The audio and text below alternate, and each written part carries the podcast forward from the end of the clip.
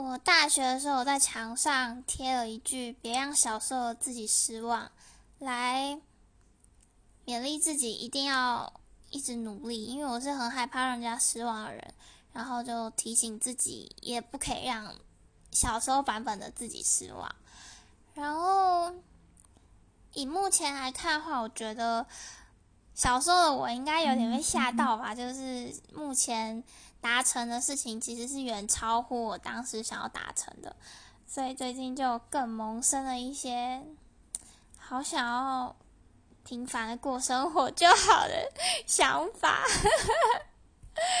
对，我觉得有点可怕。然后我我不知道哪样的人生对我来讲才是对的，所以最近就特别的迷惘吧。